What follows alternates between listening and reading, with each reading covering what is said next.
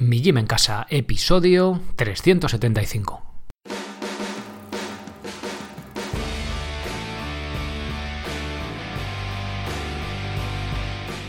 Muy buenas, soy Sergio Catalán y te doy la bienvenida a un nuevo episodio del podcast de Mi Gym en Casa, el programa, la radio donde hablamos de entrenamiento y de alimentación desde un punto de vista diferente e independiente. Y como no todo en la vida es comer y entrenar, pues también hablamos de otras cosas, estilo de vida, minimalismo, etcétera, etcétera.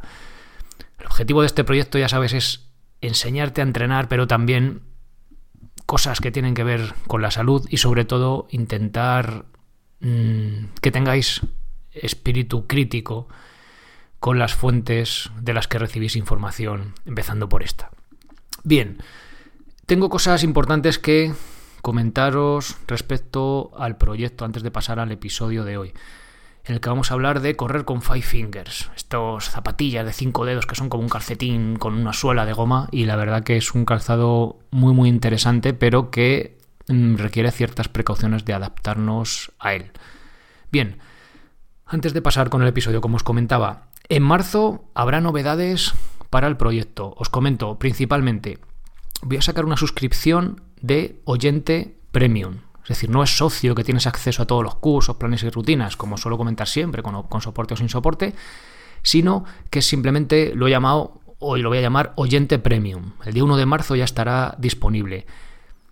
Con ello vas a poder escuchar todos los episodios del podcast premium, pero pagando menos que estando como socio, porque me habéis escrito un montón de, de, vosotros, cuando os he preguntado también, hay mucha gente que ya entrenéis a vuestro rollo, vuestras rutinas, eh, que no os apetece entrenar conmigo, o ya habéis aprendido todo lo que tienes que aprender y entrenáis de forma independiente, pero sí, os sigue gustando el podcast y joder, pues haceros socio solo para el podcast, pues bueno, era ahí un poco...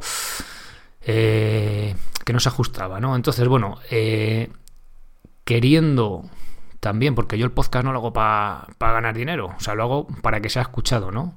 Obviamente también quiero tener una parte, ¿no? De, de, financiación del proyecto, pues para poder seguir haciendo cosas y como para compensación del tiempo, ¿no? Que también creo que es importante para mantener la independencia respecto a patrocinadores y demás, que es algo que quiero resaltar también en este, en este 2000. 2021, no utilizar eh, ya patrocinio, incluso a partir de ahora no utilizar ni, ni enlaces de afiliado para que las cuando traigo un producto, cuando traigo a alguien que, que, tiene un producto, que veáis que sea totalmente y absolutamente objetivo, ¿no? Que, vamos, doy por hecho que, que ya lo era, pero si encima no recibes ningún tipo de compensación por, por ventas que se generen derivadas de, tu, de cuando hablas de un producto, pues creo que también más aún, ¿no? Bien, pues que no digo que, que no sea honesto hacerlo, pero como que le da cierta independencia es algo que yo hago gala de ella en el podcast y bueno, pues creo que ir en esa dirección es positivo. Bien, por todo ello, por los que estabais como apoyando el podcast en Evox también, que no teníais acceso al, a los episodios premium, que dices, joder, la verdad que es un, es un fastidio, ¿no? Alguno de vosotros me habéis escrito y bueno, eh, por ello he sacado, voy a sacar el 1 de marzo la suscripción de oyente premium, van a ser 2,99 al mes y vais a poder acceder a todos los episodios premium, ¿vale? Solo al podcast. Ni curso, ni rutinas, ni planes, ni nada más que el podcast, ¿vale? Para dar un poco, ya os digo, salida a eso, que sea algo, que sea un precio bajo para que, oye, pues no sea una excusa el no poder escuchar esos episodios premium, ¿no? Bien. Y también os adelanto que las suscripciones como socio van a cambiar. Mm, algunas subirán de precio, pero sobre todo van a ser, ahora hay mensual y trimestral, van a pasar a semestrales, mm, con soporte sobre todo al principio, porque me he dado cuenta de que, como más os ayudo es cuando hay soporte de por medio y los que estáis más tiempo. Es decir, el que está un mes mm, apenas ni, ni tenemos contacto y sí que me, me gusta mucho cuando hablo con vosotros y también obtengo feedback y veo que os ayudo, ¿sabes? Cuando hablo con vosotros, el otro día uno de los suscriptores que llevaba de tiempo se dio de baja y la verdad que me encantó el mensaje. Fijaos, se dio de baja y yo tan alegre, porque es que ya había aprendido todo lo que tenía que aprender conmigo, además le sirvió mucho, pues ya está, objetivo cumplido, ¿no? Que, que al final de eso se trata. Bien, entonces, resumiendo, el 1 de marzo tendréis suscripciones eh, de oyente premium a 2,99 y cambiarán las mensuales para entrenar eh, subida de precio relativa, bueno, diferentes condiciones. Así que si queréis apuntaros como socios por tema de entrenamiento y demás, pues yo lo haría en este febrero. Obviamente, como siempre os digo, siempre que hay cambio de suscripciones, cambio de precios, si tú ya estás como socio en mi gym en casa, se te mantendrá de por vida, mientras no te des de baja. ¿Vale? Eso también eh, que quede ahí claro. Bien, pues paso ya con el episodio, con el, con el tema de hoy. Correr con Five Fingers. es el, las Five Fingers, cinco dedos, traducido del inglés, es el calzado más parecido a correr descalzo a día de hoy. Es una especie de calcetín con dedos más o menos resistente, con una suela de goma en la parte inferior para proteger el pie. Este calzado no, no da ningún tipo de soporte ni de amortiguación. Lo que sumado a que llevas los dedos sueltos da una sensación muy parecida a ir descalzos, pero con el pie protegido. Es como el calzado ideal minimalista, ¿no? Sobre el papel, sobre el papel. Son muy cómodas para caminar, aunque también te advierto que a la gran mayoría de personas que te cruces por la calle, tú vas por la calle, ¿no? Con las five finger andando, vestido de persona normal, con pantalones, o sea, no va vestido normal, pero con five finger, te vas por la calle y te encuentras una persona de frente y en cuestión de segundos, a medida que te acercas, eh, eh, su mente va a percibir algo raro en tus pies y va a hacer ching y va a mirar hacia abajo y te va a mirar los pies y luego te va a mirar la cara para decir y a ver, a ver cómo es un tío que lleva un zapato así como que va como en calcetines, ¿no? Es muy gracioso. O sea, imagino que a los que tendréis Five Fingers os ha pasado, pero es muy gracioso. Bueno, si vais descalzo ya ni te cuento, ¿no? O con las huaraches, menos, porque parece que es como una changa, pero la Five Finger es muy curioso ir por la calle y que la gente se le vaya los ojos a tus pies ahí, ¿no? Es curioso. Bueno. La duda viene a la hora de correr con este tipo de calzado. ¿Se puede correr con Five Fingers? ¿Se corre más rápido con este tipo de calzado? ¿Es seguro correr con ellas? ¿Hay modelos para correr? Bien, pues en este episodio del podcast quiero responder a estas preguntas. Así que vamos con la primera. ¿Se puede correr con Five Fingers? Rotundamente sí, pero hay que adaptarse poco a poco a este tipo de calzado. Si por ejemplo corres tres días a la semana durante media hora, por deciros así unos datos, te compras unas Five Fingers y quieres correr al mismo volumen con ellas, o sea, los mismos días a la semana, la misma media hora, pues te vas a lesionar. Yo diría una probabilidad del 99,9%. O sea, te vas a lesionar casi seguro, salvo que seas un tío indestructible o una tía indestructible, pues lo más probable, alta probabilidad de que te lesiones. Para correr con menos protección de la que estamos acostumbrados, vamos a necesitar un tiempo de adaptación. Esta adaptación se llama normalmente transición minimalista o transición al minimalismo. A ver, no importa que quieras correr con un calzado con menos amortiguación, con ninguna, con five finger, descalzo o como quieras, ¿vale? Si vas a una menor protección, tendrás que dejar que tu cuerpo se adapte. Esto es física básica. Es decir, tus estructuras, tus piernas, tendones, rodillas, huesos, lo que sea, ¿vale? Todo lo que tienes por ahí abajo, sobre todo en tren inferior, también cadera y zona lumbar, también espalda está incluida pero sobre todo en este caso, tema de gemelos, óleos, tendón de Aquiles, talón, pie, sobre todo estructura del pie es la que más eh, sufre, la que más está expuesta, por decirlo así.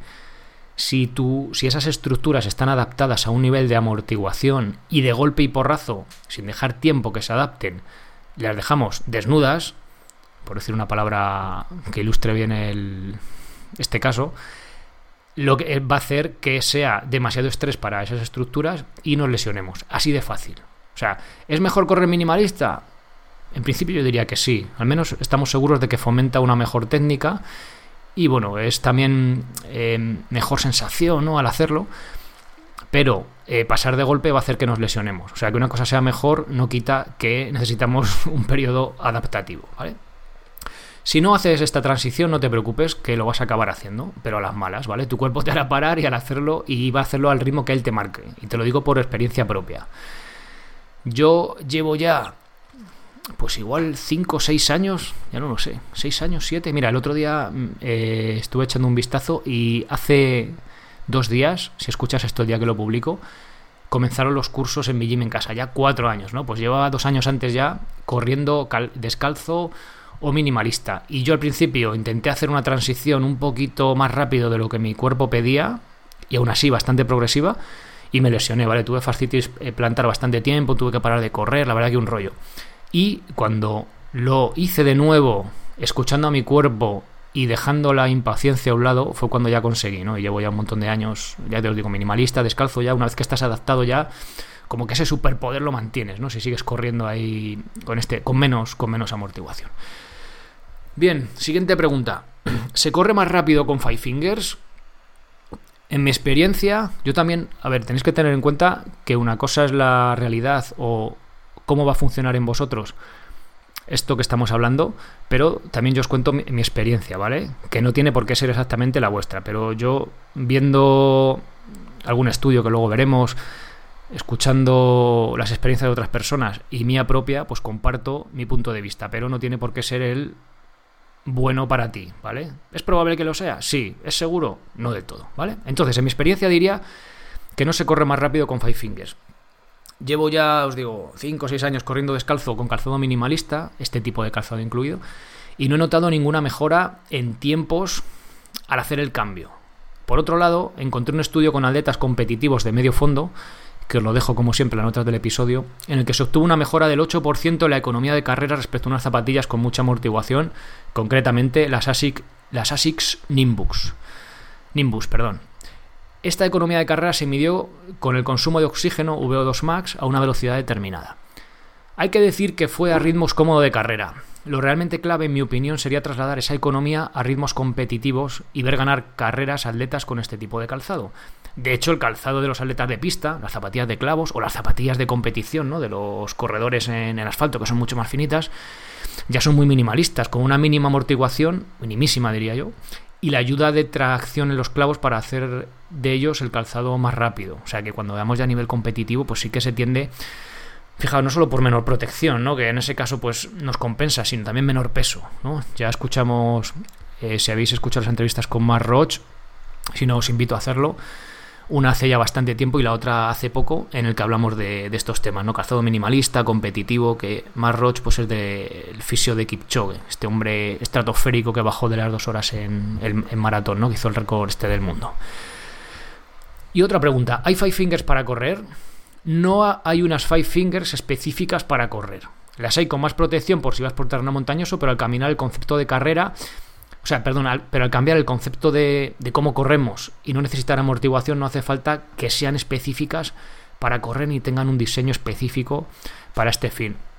Aquí hago un inciso. He probado, yo tengo las Five Fingers ELX, que son las más sencillotas, y, y, las siguientes así, que son con un. tienen un cordoncillo, ahora no me acuerdo del, del nombre, que esas no me gustan, me gustan las más sencillas y más básicas y más económicas, ELX y con ellas muy bien. Probé unas que son más como de montaña, X-Trail o no sé qué, bueno, unas así más con más protección y al final ya, para mí, opinión personal, pierde la gracia de, las, de ese tipo de, calzado. Es decir, la sensación que tienes al llevar los dedos sueltos con un calzado con poquita protección pero suficiente está guay, pero ya cuando tienes una sola súper gorda, pues ya joder, a mí personalmente no, me gustó. Ya prefiero ir con un zapato cerrado y demás. Pero bueno, esto ya es opinión personal. Sé que hay conocidos que tienen eh, ese tipo de calzado con más protección y les, y les mola. O sea, decir, unos five fingers más de montaña. Pero a mí personalmente no me gustó porque pierde, ya os digo, esa gracia que tiene el sentir el pie libre y menos protegido. Pues a pesar de llevar los dedos sueltos, se pierde un poco. Pero ya os digo, esto es opinión, opinión mía. ¿Es seguro correr con five fingers? Sí, pero y esto lo subrayo, haciendo una adecuada transición. El primer estudio que leí sobre este tipo de calzado y sobre el que se escribió muchísimo atacando a las Five Fingers fue uno con el bonito título de Edema óseo del pie después de una transición de 10 semanas a zapatillas minimalistas para correr. Lo tenéis en las notas del episodio también. La verdad que el título no invita precisamente a probar este tipo de calzado, pero vamos a profundizar en él y a ver qué se hizo de forma no adecuada, a mi juicio, para que si corres con este tipo de calzado, coño, pues no te pase lo mismo y te hagas un edema óseo en el pie, ¿no? Que suena chungo que no veas. Bien, vamos a ver el estudio. Lesiones al correr con Five Fingers. Para el estudio se repartieron 36 corredores no profesionales en dos grupos. Grupo control, el grupo control de cualquier estudio es el que le vigilas, pero no haces nada nuevo de lo que hace ese grupo, ¿vale? Es decir, grupo control de un estudio de tomates, de tomate cherry, pues, pues el grupo control toma lo que comía normalmente y el grupo pues del estudio pues a lo mejor le daban 20 tomates cherry, ¿no? Haciendo una comparación cutre En este caso, el grupo control son 17 corredores que seguían corriendo con sus zapatillas habituales, es decir, a su rollo sin cambiarles nada. Y el grupo minimalista son 19 corredores que gradualmente fueron aumentando el tiempo que corrían con unas five fingers. Hasta aquí todo parece correcto, ¿no? Es una el tiempo lo aumentan de forma gradual, con lo cual entendemos que no debe haber problema. Bien. Durante los seis meses anteriores al estudio tenían que haber corrido una media de entre 24 y 48 kilómetros a la semana. Es decir, ya estamos viendo que son gente que corre cierto volumen, ya nos vamos a más de lo que hablamos el ejemplo de tres días a la semana, media hora, ya estamos hablando de más tiempo. Eran excluidos si habían tenido alguna lesión durante ese tiempo o ya habían corrido con Five Fingers anteriormente, es decir, ya estaban adaptados a este tipo de calzado. Yo, por ejemplo, pues me excluirían del estudio por estar adaptado al minimalismo, ¿vale? ¿Qué se midió? Hacían una resonancia magnética del pie y se miraba si había, literalmente traducido del inglés, os lo digo tal cual, edema de la médula ósea del pie. Un cambio en este parámetro indica estrés en el pie. Por ejemplo, si pones a una persona sedentaria a correr 7 días seguidos, aunque sea con calzado amortiguado, pues aumenta ese edema.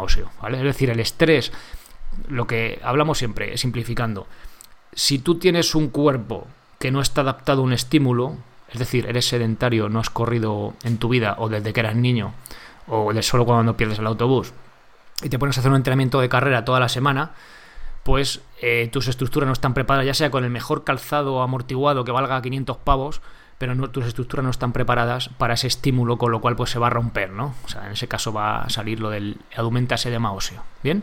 ¿Se entiende? Se midió en una escala de 0 a 4, donde 0 representa que no hay edema óseo y 4 representa fractura por estrés. ¡Guau! Genial, vamos, o sea, ya que te has roto, literalmente. Los que daban 0 y 1 mostraban que no había lesión, los que estaban entre 2 y 4 se clasificaban como lesionados. Bien, pues ¿qué resultados se obtuvieron? Después de, unas, de las 10 semanas que duró el estudio, se lesionaron, mostraron una escala entre 2 y 4. Del grupo control, un corredor de estos 17. Y del grupo minimalista, 10 corredores de 19, más de la mitad. Antes he dicho que correr con Five Fingers es seguro si haces una adecuada transición. Después de ver estos resultados, veamos cómo hicieron la transición para aprender cómo no hay que hacerla, ¿no? Esto es como, yo iba leyendo, digo, ah, genial. Ya sé cómo no hay que hacer la transición para correr minimalista, porque así te lesionas al 50% de probabilidad, ¿no? O más. Entonces, ¿cómo hicieron, vamos a poner mal, la transición en los corredores? Fijaos, durante las 10 semanas que duraría el estudio deberían mantener el mismo volumen de entrenamiento que estaban haciendo hasta ahora. Ya tenemos una pista, solo 10 semanas. O sea, poquísimo, poquísimo, poquísimo. En el próximo episodio veremos un poco cuál es el tiempo más o menos estimado. O sea, ya con 10 semanas para mantener el volumen, si es relativamente alto como este, vamos mal. El grupo que iba a usar las Five Fingers iba aumentando gradualmente el tiempo que corría con este calzado según las recomendaciones que hacía el fabricante, que es Vibram, suena Vibram, no suena, ¿no? De casi todas las botas de montaña, en 2011. A raíz de la publicación de este estudio, pues cambiaron dichas recomendaciones porque eran muy optimistas. Bien, así fue como incluyeron la carrera con las Five Fingers. La primera semana, una tirada, es decir, una, una carrera de 1 a 3 kilómetros. La segunda semana, dos tiradas de 1 a 3 kilómetros. La tercera semana, una tirada de 5 kilómetros. Así, venga, con un par. Tres semanas y ya 5 kilómetros con las Five Fingers. Y la cuarta y sucesivas, ir añadiendo kilómetros con Five Fingers según se sintieran cómodos. Esto, personalmente, creo que es una barbaridad. Empezar por una tirada de 1 a 3 kilómetros es una pasada. Y en solo 3 semanas, como os digo, ya venga, 5 kilómetros, pues me parece una buena idea solo si lo que buscas es lesionarte. Entonces, Sergio, ¿cómo hacer una transición para correr con Five Fingers? Bien, para ser capaz de correr con este tipo de calzado, con otro calzado minimalista o incluso descalzo, necesitas hacer una transición muy progresiva. Y tenéis, yo conozco tres diferentes opciones. La primera, comenzar de cero absoluto, es decir, a ras de cero, la segunda, añadiendo minutos de carrera minimalista al terminar la sesión, un poco lo que hizo esta gente del estudio. Y la tercera, reduciendo gradualmente la protección de las zapatillas. Bien, vamos a hablar de cómo hacer este tipo de transición. Vamos a hablar en el, en el próximo episodio, ya os digo, eh, de, cómo hacer la transición, ¿vale? Realmente lo he llamado antiplan de entrenamiento para correr minimalista porque no creo que sea posible hacer un, plan de entrenamiento que pueda servir para todo el mundo, porque es que creo que, o sea, en mi experiencia creo que no es posible porque cada uno de nosotros partimos de un punto de salida diferente, principalmente en cuanto a volumen de entrenamiento y técnica de carrera. Y ambos aspectos influyen directamente en la facilidad de adaptación a la hora de correr minimalista y por tanto en el tiempo necesario para lograr dicha adaptación. Vamos a ver eh, estos tres tipos, vamos a verlos en detalle, vamos a, ver cómo hacer cada una de las, de las transiciones, cuál elegir en función de nuestro caso, qué zonas tenemos que vigilar, si hay molestias, qué tipos, qué hacer ante cada una de ellas. Bien, vamos a hacer un repaso. Va a ser una especie, yo tenía preparado un curso o un plan de transición minimalista, eh, como suelen ser los habituales de la web en vídeo, pero este va a ser como un audio curso, un audio plan, llamarlo como queráis. Va a ser en formato audio para que sea más fácil que lo, pues que lo podáis escuchar, ¿no? Además, los oyentes del podcast. Y además eh, va a tener su. Eh, ¿Cómo decirlo? Su guion con respondiendo una pregunta con el tiempo. Por ejemplo, en el minuto 3 hablo de eh, por qué es necesaria, en el minuto 4 cómo adaptarla a cada, caso, a cada caso. Vale, vais a tener un guion por si queréis un, escucháis el episodio completo, pero luego queréis tomar notas de una parte concreta que la tengáis ahí. Bien, lo dicho, eh, gracias por apuntaros como socios para poder escuchar todos los episodios del podcast premium, que ya sabéis que en marzo va a haber oyente premium esa suscripción y los que queráis entrenar conmigo, millimencasa.com, botón amarillo y os apuntáis ahí y, y nos ponemos con los planes, cursos o rutinas que mejor se adapten a vuestro caso. Bien, lo dicho, gracias por estar ahí. Os recuerdo que estamos ya en todas las plataformas. También seguimos en Evox, pero estamos en todas las plataformas: Spotify, Apple Podcast, todas por ahí las que, las que existen que van con agregado de podcast. Y nada más, nos escuchamos ya mismo en la 376, episodio 376, cómo correr minimalista, antiplan de entrenamiento. O, si no, el lunes que viene. Ser responsable para ser feliz. Hasta luego.